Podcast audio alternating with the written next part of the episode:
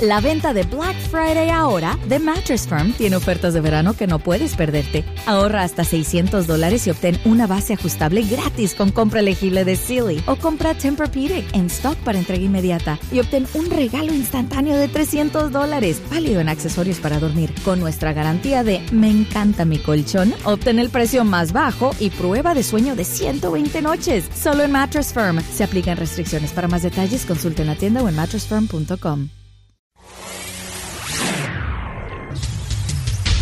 Este es un podcast de El Radar del Sol, periodismo regional. Hola, bienvenidos amigos y amigas a este encuentro con El Radar. Esta es nuestra sección de Al Radar con los temas que analizamos, que comentamos con Edgar Barrera. Mi nombre es Felipe Andrés Criollo. ¿Qué tal, Edgar? ¿Cómo está Cali? Bienvenido. Muchas gracias Andrés Felipe, cordial saludo y a través suyo al pueblo de todos los amores, sede de El Milagroso Jesús Nazareno. Desde Santiago de Cali tenemos 30 grados centígrados, pues estamos en una temporada lluviosa en las noches, afortunadamente en el día podemos trabajar, pero hay buenas noticias en el deporte uh, de las cuales estaremos desarrollando, pero digamos que eh, muy contentos, por eso estoy con la chaqueta de mi Deportivo Pasto, pues eh, marcó 2 a 0 al Deportivo Cali y lo tiene en crisis. Crisis con los jugadores, crisis con el técnico y crisis entre la directiva. Siempre el pasto ha sido el coco del Deportivo Cali. Pero hay otra noticia que es también demasiado importante. Cuando el Liverpool le ganó a Norwich City, ¿sí? Con gol al minuto 81 de Luisito Díaz. Luchito Díaz nos tiene muy contentos y es el mejor embajador que tiene Colombia ahora a nivel del universo, a nivel mundial, estimado Andrés. A usted lo veo joven, lleno de vida, risueño, pero me, me han preguntado, por favor conteste, ¿por qué utiliza solamente ropa negra? ¿Vive de luto su corazón? no, para nada, Edgar, para nada. Debe ser para hacer contraste con el fondo blanco que tengo. Ah, bueno, Pero bien, bien, Edgar. Las noticias son muy buenas, son muy buenas. Eh, lo del Deportivo Pasto, pues que le gana al, al campeón anterior de la versión pasada del fútbol profesional. Imagínese que lo pone a tambalear. Había un titular que llamaba la atención, que era un duelo de necesitados, ¿no? Entre estos dos oncenos. Bien, felicitaciones al Deportivo Pasto. Qué bueno por Luisito Díaz hay que comprar la camiseta también del Liverpool ya, mi estimado Edgar.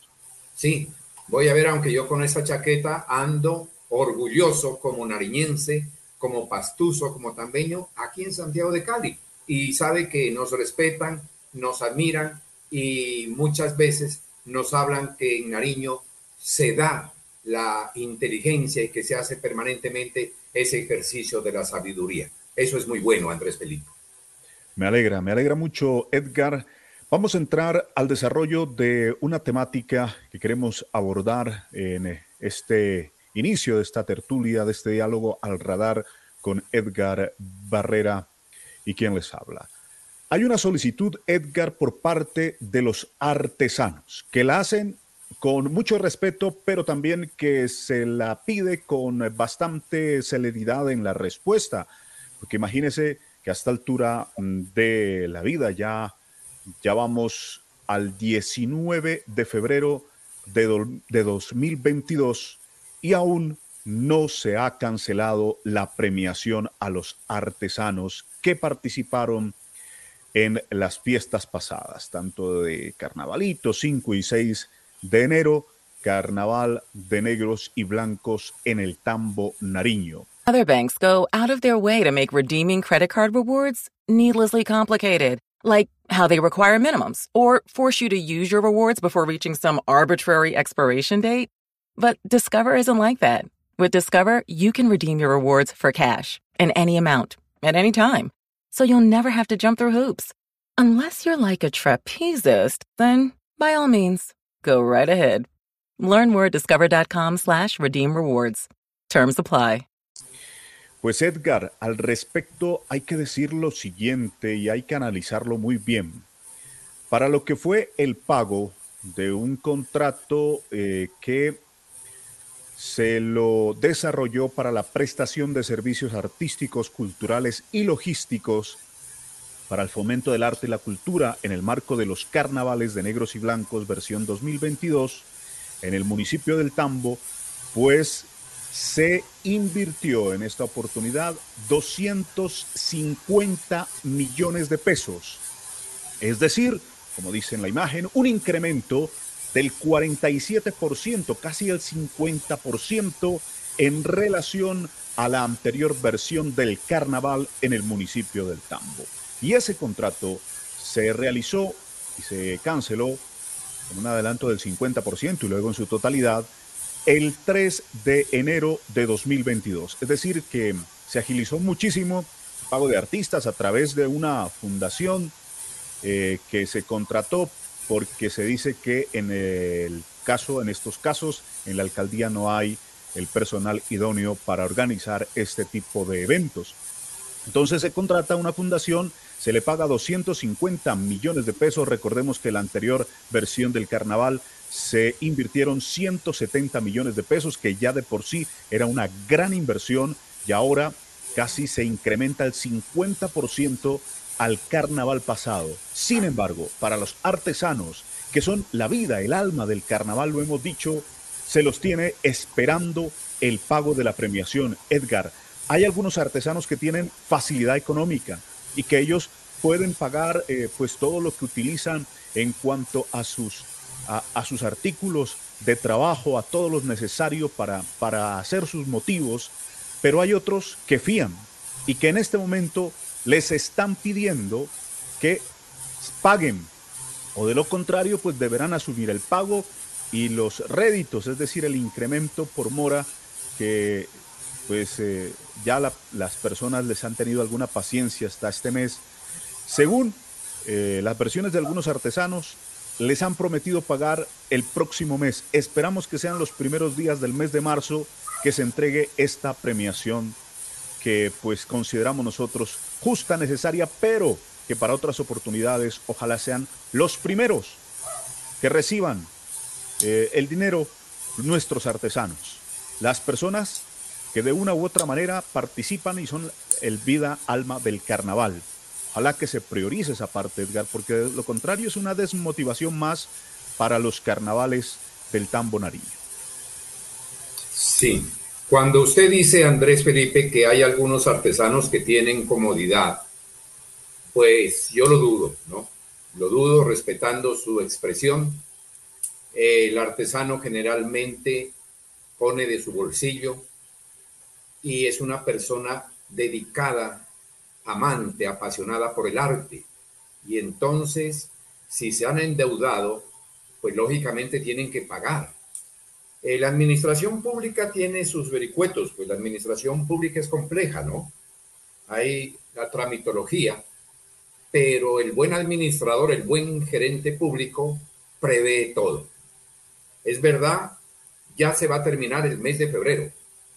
En ocho días, pues este mes bonito de febrero que ha sido dedicado al amor y a la radio mundial, pues se termina porque solamente son 28 días y entramos a marzo.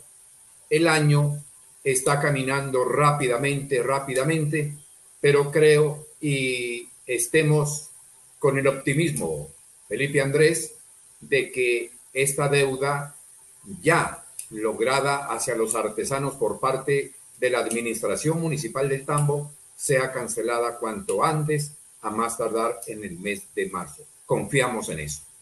Sí, señor, yo estoy de acuerdo con usted. Son de pronto contados con los dedos de las manos los artesanos que tienen la posibilidad de adquirir los productos y cancelarlos para la realización de sus obras, o tal vez que reciben el apoyo de sus amigos, bueno, de su familia, ¿no? Pero es que hay que considerar esta situación y yo pienso que hay que priorizar a los artesanos, Edgar, de una manera especial. No solamente en los días durante el carnaval, sino ya desde el mes de agosto del año en curso, para que sea una organización cada vez más sólida y los artesanos sientan que hay un acompañamiento, que hay un serio eh, eh, y, decidido apoyo para su trabajo en el municipio del Tambo y que así se vivan unos carnavales cada vez mejores. Esperamos que en la próxima versión, pues los colectivos coreográficos como los Dales, como Arte Williams, decidan participar y que las fallas de organización, las fallas que se presentaron en este carnaval por parte de la administración no se vuelvan a repetir y que sea más bien la, el aprendizaje un estímulo para que aparezcan nuevas formas de expresión en el arte del carnaval, mi estimado Edgar. Entonces, esperemos que, esperemos que así sea, Felipe Andrés, porque hay muchos artesanos que esa plática la presupuestan, la programan para uno o dos meses comprar sus remesas. Y ahora no se olvide que las remesas están muy costosas. Cada día está subiendo más el costo de vida, pero le repito, hay optimismo que en marzo se les cancelará esta plata por parte de la administración municipal y ellos pues eh, tendrán esa ilusión de volver a participar el próximo año que seguramente será mejor. Sí, sí, señor. Bien, de todas... Mi estimado Edgar. Sí. Mi estimado Edgar, de todas maneras, pues eh, les pedimos paciencia ¿no? a las personas que les hayan vendido el material, los productos, que se los hayan fiado. Un poquito a los proveedores, a los proveedores, Pero a veces paciencia no se puede tener en eso. Sí, no es, en este mundo de, de sí, porque es un capital de manejo, sí, capital que se invierte para volver a vender. Es verdad, es verdad, Edgar. De pronto uno no se pone en los zapatos de cada individuo en, en, en, esos, en esos espacios y eso Edgar, lo hace una persona que tiene la visión completa, ¿no? Que tiene la, la proyección de ver un poco más allá de qué afectaciones se está haciendo con una decisión o con una falta de gestión o, con una falta de liderazgo. Es que el administrador público, además eh, de ser experto precisamente en gerencia pública, tiene que saber derecho y sociología para conocer al pueblo, para saber cómo vive la sociedad. Sí, señor, acercarse al pueblo, más no alejarlo. Pues Edgar, sigamos adelante con la temática en el día de hoy. ¿Qué otro tema, tiene, Felipe Andrés? ¿Qué otro tema vamos a desarrollar? Sí, señor, eh, dejamos el tema de carnavales para adentrarnos en un tema que también tiene que ver con el mundo económico, Edgar. De todas maneras, se miraba con eh, bastante optimismo el aumento a un millón de pesos del salario eh, mínimo para los colombianos. Pero la sorpresa es que, pues con los incrementos que han tenido los productos de la canasta familiar especialmente, pues el dinero no alcanza mucho, Edgar. Entonces, el costo de vida es realmente impactante para la economía familiar. Sí, dos cosas, ¿no? Es verdad que se subió a un millón de pesos y eso fue muy bueno, afortunadamente.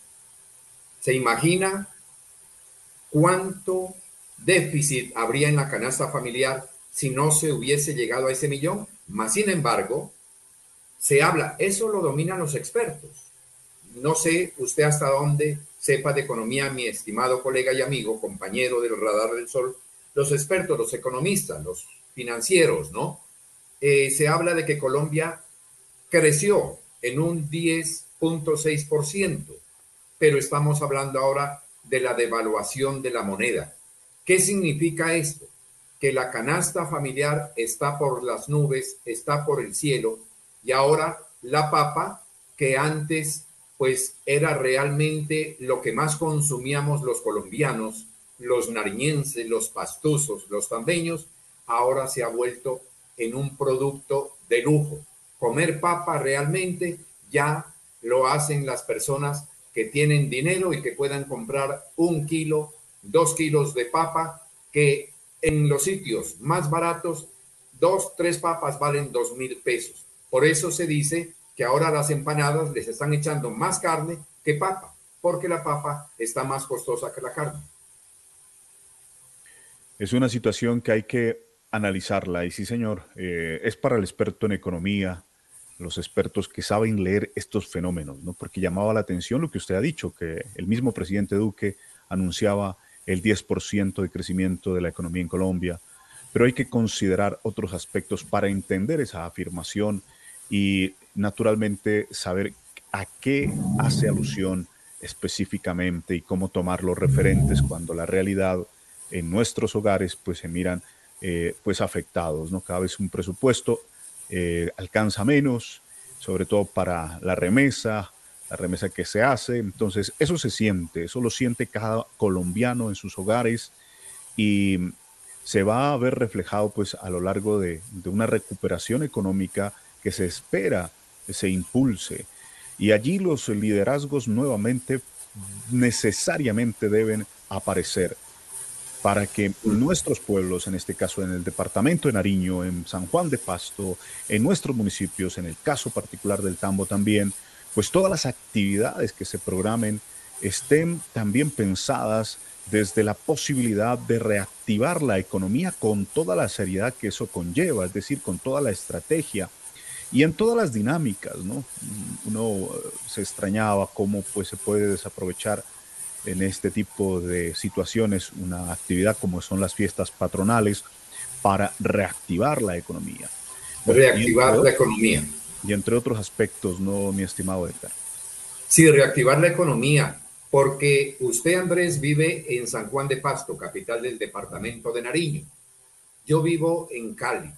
Créame que hay un costo superior al 100% en algunos artículos subieron los huevos, subió el pollo, subió la carne, una libra de carne vale 18 mil pesos que disque de primera calidad, pero al irla a preparar, me la vendieron que para asarla, realmente eso parece un caucho, pero ubiquémonos donde tenemos el epicentro de seguidores, oyentes del radar del sol, que es en el tambo.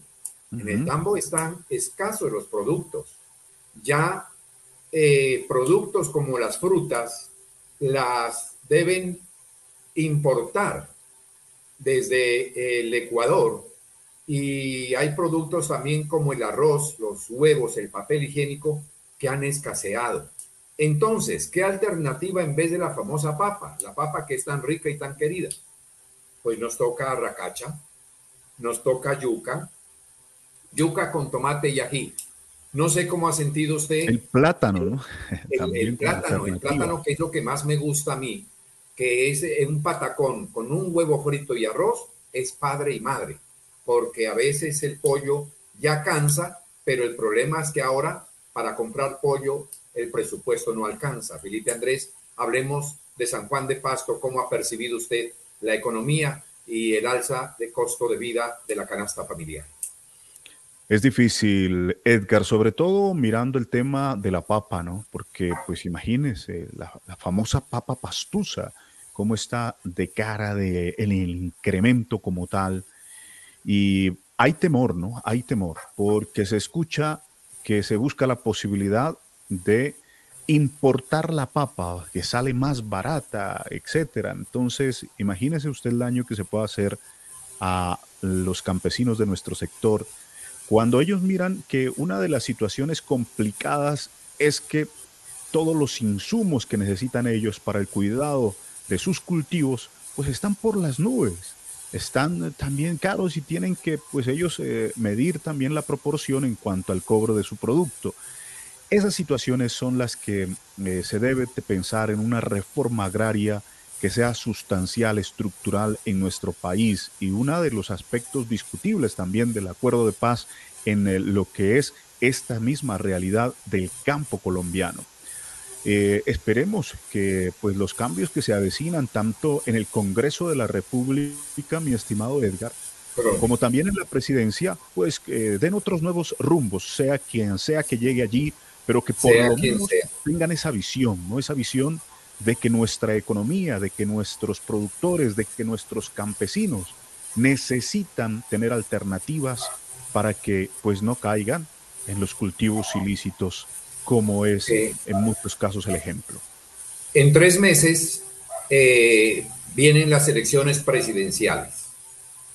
Hay muchos precandidatos eh, ninguno de ellos, Felipe Andrés, ninguno de ellos, le he escuchado una propuesta clara dirigida hacia el campesino, a la parte agropecuaria.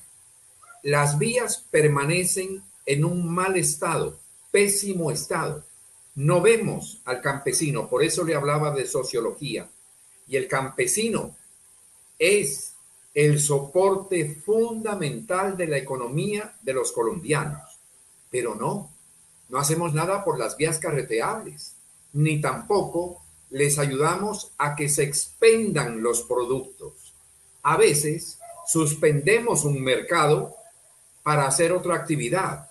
Entonces, ¿de qué vive el pobre campesino que paga por el transporte y que sale al pueblo a comprar su carne, el arroz y algo para eh, consolar su sustento de alimentación? ¿Cómo es posible que maltratemos al campesino? No escucho a ningún precandidato que hable de reforma agraria que hable de la parte agropecuaria, que significa la parte agrícola y la parte también de la ganadería, ¿sí? La carne por las nubes. Pero si llegase un presidente, cualquiera que sea, yo iré a votar por un presidente que proponga especialmente favorecer al campesino, porque definitivamente ellos, los campesinos, son los seres más honorables que existen en esta Colombia, diversa, pero que es dividida en tres. Los ricos, ¿sí? Los de estrato medio y los pobres. Hay un mundo pobre desconocido para muchos de nosotros. Hay gente que aguanta física hambre y vive de las basuras. Felipe Andrés. Sí, señor. Al respecto de lo que usted comenta de los liderazgos políticos que se manifiesten en este tema, hay un líder nariñense que está eh, en la mejor posición del pacto histórico para el Senado. Me refiero a Robert Daza. Es un nariñense eh, que se define como campesino y que por ende luchará por los derechos de los campesinos lo ha dicho así expresamente. Recuerde usted, Edgar, que ese tema de los derechos, del reconocimiento al campesino como sujeto de derechos, es un tema que no le gusta a muchos eh, empresarios magnates en nuestro país, que le da un poder al campesino de reivindicación de su espacio, de su tierra, también de oportunidades. Ese reconocimiento de los derechos al campesino como sujeto de derechos se lo ha negado el Estado colombiano, se lo ha negado el gobierno colombiano hasta el momento. Esperamos que eso se revierta, ¿no? Eh, nuestros campesinos necesitan que se los mire diferente en nuestro país. Y ese reconocimiento creo yo que es justo y necesario. Ojalá este candidato nariense llegue al Congreso, pero tengo que decirle que yo creo mucho en la mujer. Creo más en la mujer que en nosotros los hombres. ¿Por qué? La mujer se ha capacitado y usted como profesor de universidad de una de las alma mater que existen en Nariño, que la educación es muy buena, excelente, envidiable, solamente comparada con Popayán, comparada con Manizales, comparada con Boyacá y algunas universidades como la de los Andes, la Javeriana, la Pedagógica en Bogotá. Entonces, es muy importante que lleguen buenos líderes. Creo más en la mujer, mi estimado Felipe Andrés, porque es más comprometida, más luchadora, más trabajadora y más honesta sobre todo. Esperamos que esa generalización que usted hace se vuelva en una realidad, mi estimado Edgar, porque miramos, por ejemplo, eh, mujeres que no han dejado esa imagen sobre todo en el orden nacional. Usted recordará el tema de la MINTIC de Karen Abudinen y ese escándalo por su eh, negligencia, por su mediocridad en el cuidado de los dineros públicos como tal. Eh, Jennifer Arias con toda la manipulación que se dio en un momento dado en eh, conducir, en persuadir, en influir una votación o unas votaciones en el Congreso. Mire que son imágenes que se van quedando de mujeres que le logran el poder, pero que eh, lastimosamente también eh, pues están afectando lo que uno desde el imaginario social esperaba de una dama en una posición de poder público. bueno, que de todo se da en la viña del señor Edgar y esperemos que los nuevos liderazgos sean realmente efectivos. Hay excepciones para, para confirmar la regla, Andrés, pero quiero significarle para culminar mi intervención sobre este punto que Colombia es un país tan fuerte, es un verdadero paraíso, que mire, que lo hieren, lo apuñalan, lo desangran a Colombia, pero no infarta, no ha caído muerto, ha resistido, ha subsistido.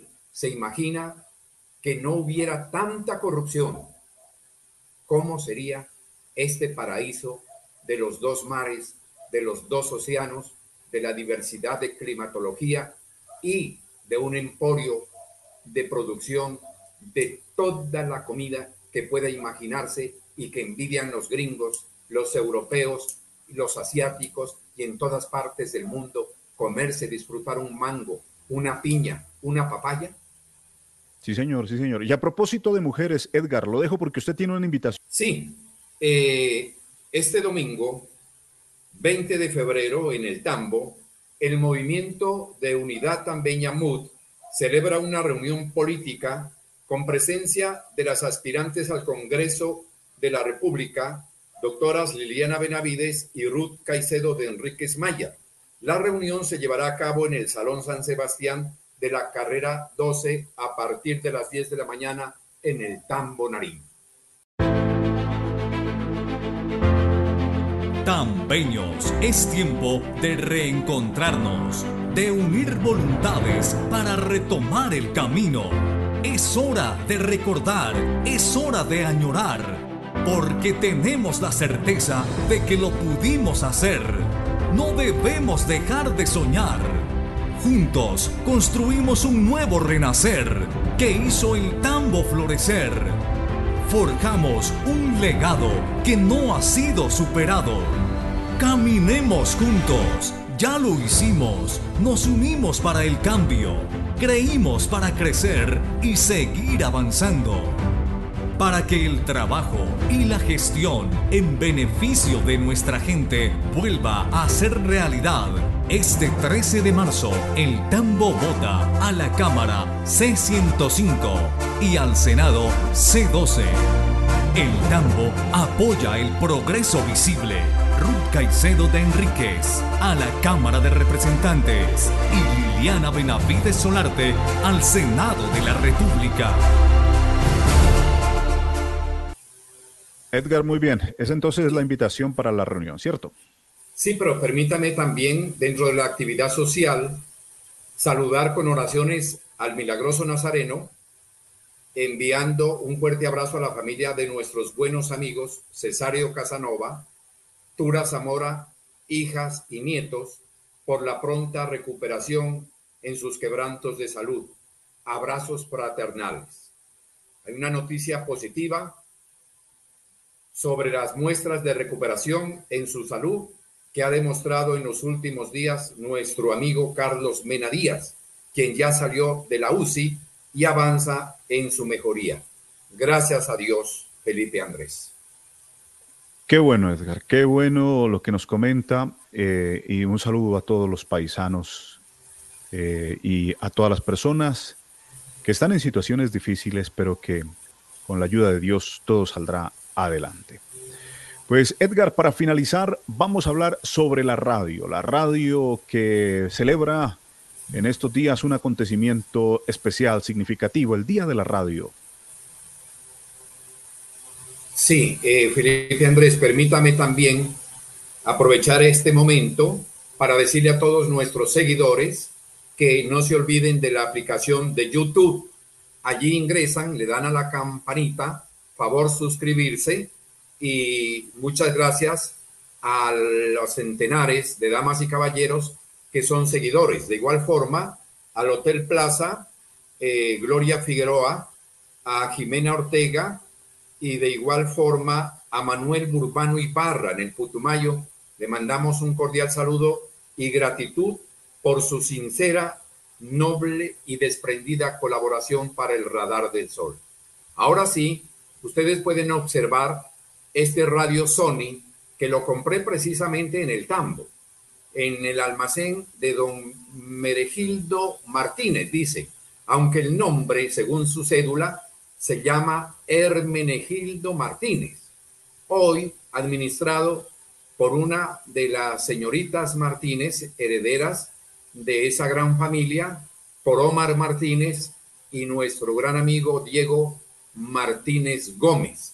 Este radio a nosotros nos da a entender que es un fiel compañero de día y de noche, especialmente cuando se desvela uno, prende la radio, escucha programación periodística o baladas o los boleros y definitivamente, Felipe Andrés, la radio no se terminará nunca, así avance la tecnología de una manera sorprendente.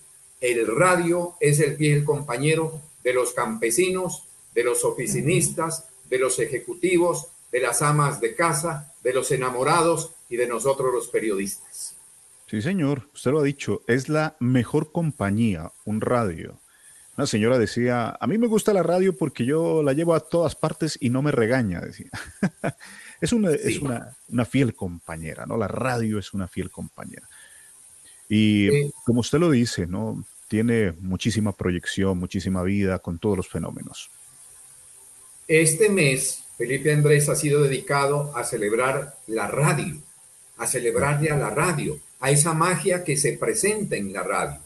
Y a nivel de Colombia, tenemos unas cadenas tan importantes que son sobresalientes en el mundo entero.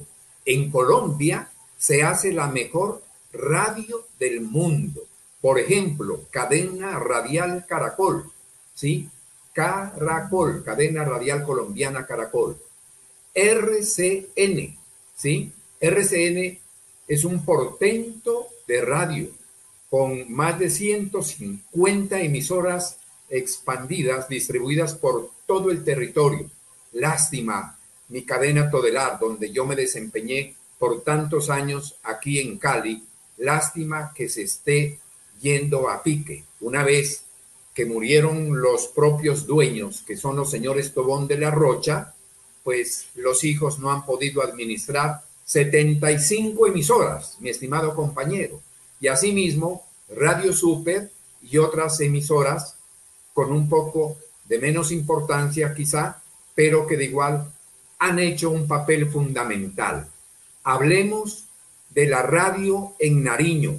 Felipe Andrés, hábleme por favor de cuántas emisoras existen en AM, FM y quiénes son sus directores y quiénes son los periodistas sobresalientes, porque yo le, le comunicaré que aún recuerdo a Pacho Muñoz, a Terry Antonio Gallego y a otros seres que ya están más allá y otros colegas y amigos que aún están vigentes en la radio del departamento de Nariño para luego terminar saludando a don Erno Zamora, que significa Ecos del Tambo en AM, y a nuestro buen amigo, compañero Jorge Benavides Benavides, que significa Radio Hospedaje del Sol en FM o frecuencia modulada. Edgar, hay un amigo eh, radialista apasionado que se llama Tito Ballesteros. Los invito a mirar el blog de titoballesteros.blogspot.com, donde encontrarán un directorio no solamente del país, de la región, sino de toda Latinoamérica, de las radios eh, puestas en, servicio de la comunidad. Usted ha mencionado las grandes cadenas, muchas de ellas comerciales, ah, en algunos casos cuestionadas, en otras eh, sobresalientes. Eh, depende también de la mirada con la que se esté observando.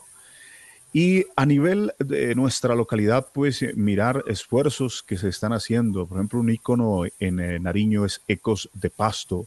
Ecos de Pasto se ha mantenido como una de las emisoras de mayor trayectoria en nuestra región. De igual manera, pues eh, las, de las cadenas que usted ya ha mencionado, eh, que han hecho parte de, de, la historia en Nariño.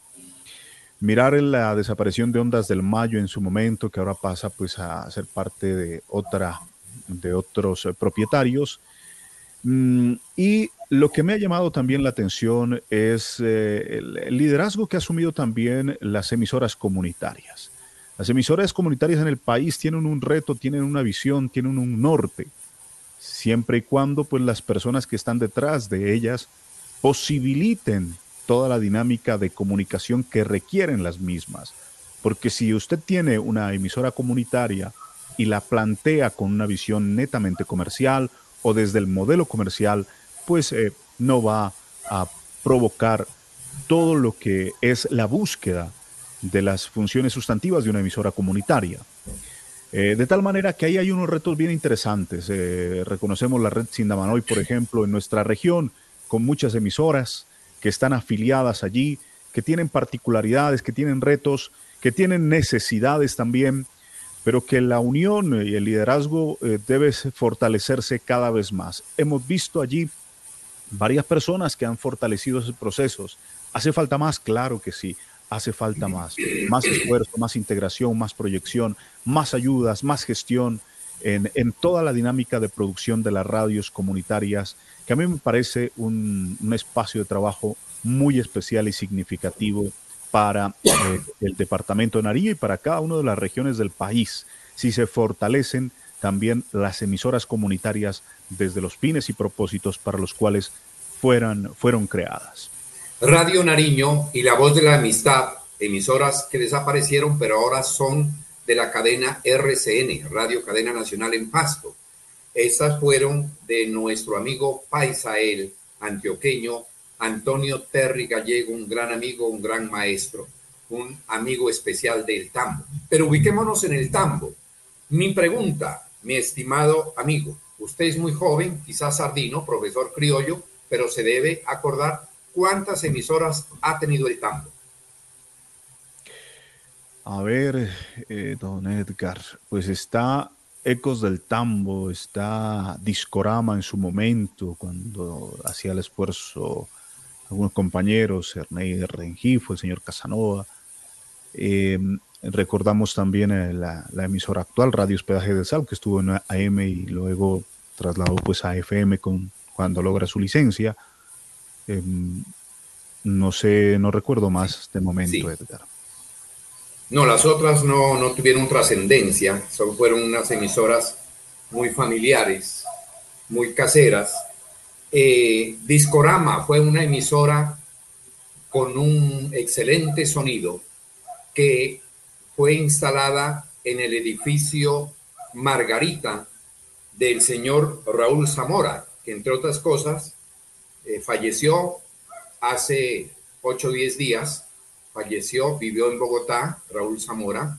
Él fue quien hizo construir el edificio más grande que existiese en el Tambo por muchos años. Entiendo que ahora deben haber edificios de más de cuatro pisos, mucha edificación, el pueblo del Tambo es un pueblo muy bonito, aunque mal distribuido, le hace falta planeación en su estructura urbanística, pero bueno, hablemos de las emisoras. Esta discorama fue de propiedad del señor Jaime Córdoba y la gerenció Cesáreo Casanova allá en el Tambo.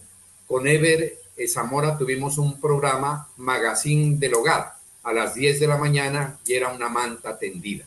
Pero hablemos de Ecos del Tambo hablemos de nuestro gran amigo, nunca olvidado, Erno Zamora Córdoba.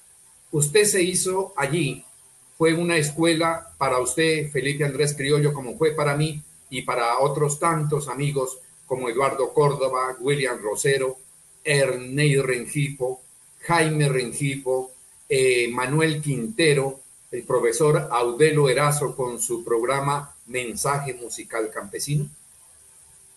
Sí, señor, sí, señor. Eh, gratos recuerdos, grata memoria, toda la familia Zamora, a don Ernesto, pues, cómo no, recordarlo con todos los esfuerzos en ese tiempo, ¿no? En ese entonces, que para una transmisión en vivo eh, había que, que, pues, templar el cable, como se decía, ¿no? Desde el punto donde estaba la emisora hasta donde se iba.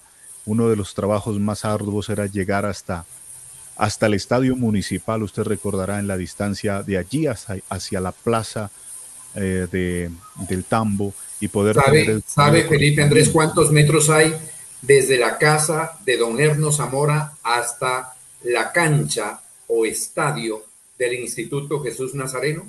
No, ya no recuerdo cuánto. Dígame, aproximadamente. Me imagino yo unos dos mil, unos dos kilómetros. No, no, no, no, mucho. No, ¿Mucho? Pero está desfasado. En línea hay 350 metros. ¿Por qué le digo yo? Ah, bueno. Porque con Don Erno, con Audelo Erazo, con Manuel Quintín Quintero, medimos con el fin de que yo siendo alcalde en 1979, conseguimos el cable, el cable duplex, para instalarlo desde la propia emisora hasta el estadio y poder, poder transmitir los partidos, cuyo compañero fue el inolvidable profesor Herrera, vigente y joven aún, vigente, joven por siempre. Sí, señor, sí, señor. Ahora ya casi poco se transmiten los partidos, los alcaldes poco les interesa en ese sentido, algunos más que otros, pero qué bueno sería esa expresión de apoyo. Eh, por ejemplo, ahora se ha pagado más de un millón y medio de pesos para una animación.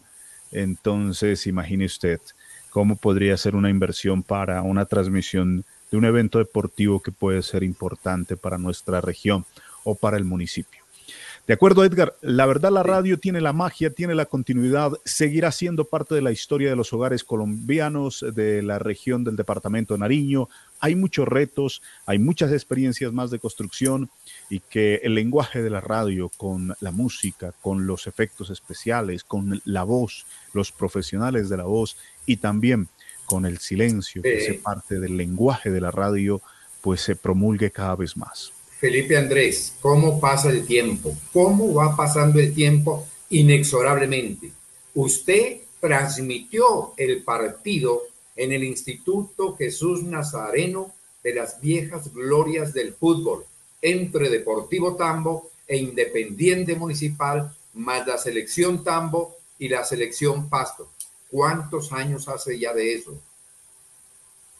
Sí, señor, es, es verdad. Y Qué bueno recordar todas esas expresiones.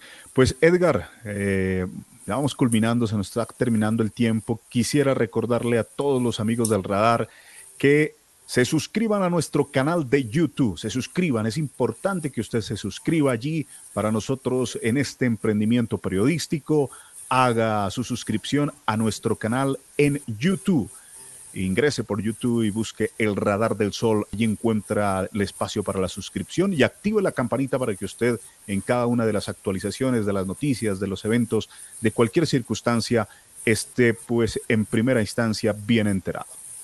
Sí, ya para despedirnos, con un fuerte abrazo para las damas y caballeros, centenares de seguidores por preferir el radar, un agradecimiento y un abrazo para el basquetbolista y profesor Manuel Urbano Ibarra en el Putumayo, un gran ser humano, y a todas las personas que están muy pendientes de nosotros.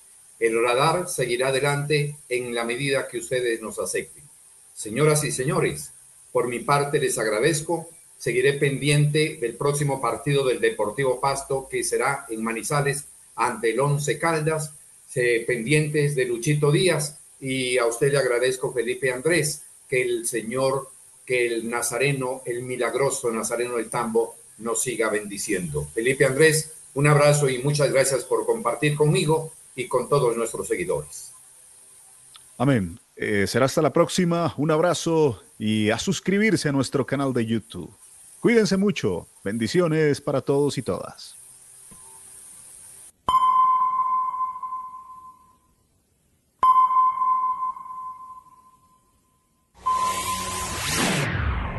El Radar del Sol. Síganos en Facebook, en YouTube, en Spotify y en las diferentes plataformas de audio.